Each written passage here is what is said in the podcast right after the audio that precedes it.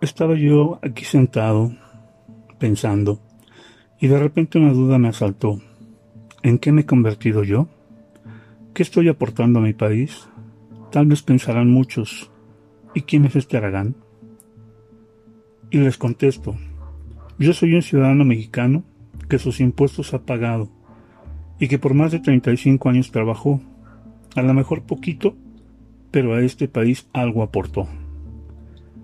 Luego entonces puedo opinar sobre el que llegó a gobernar, ese personaje que se ha mostrado como un mentiroso profesional, que a gran parte de la ciudadanía logró engañar.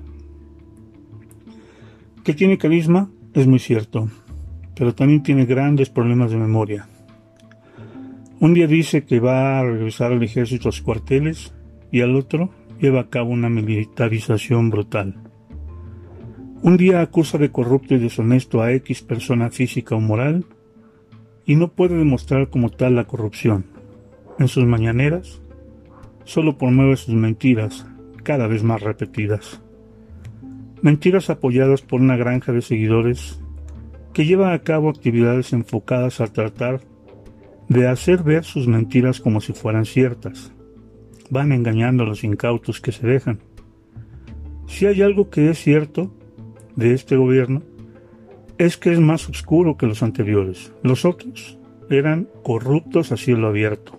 Este es corrupto y mentiroso encubierto. ¿Qué han hecho, me pregunto, con todos esos millones que se han, entre comillas, ahorrado? Dijera que ha gobernado, ¿a dónde los han direccionado? Tal vez a cumplir sus caprichos y de los programas Sembrando Vida y todos los demás que dicen tener, ¿hay forma de que nos dejen ver cómo los están administrando? Porque hasta donde sé, nos están supervisando. Ya faltan millones aquí, ya le pagan a los difuntos allá, ya duplican a los beneficiarios, y así se van desapareciendo millones del erario. ¿Será que el que gobierna es un falsario? A diario aparece en la televisión y dice que estamos bien, que vamos bien, que somos felices, felices, felices. No le importa si la gente tiene lombrices, debe ser la realidad que él dice. La gente de la que se rodea repite repite para que se le crean sus mentiras. Bien dice, repite una mentira muchas veces y ya verás cómo algo te crece y se vuelve realidad. Palabras más, palabras menos. Pero al final ¿Cuál es mi aportación? Tal vez con estos pequeños textos provocar concientización de personas a las que les se los comparto. Supongo que algunos ya los tengo hartos.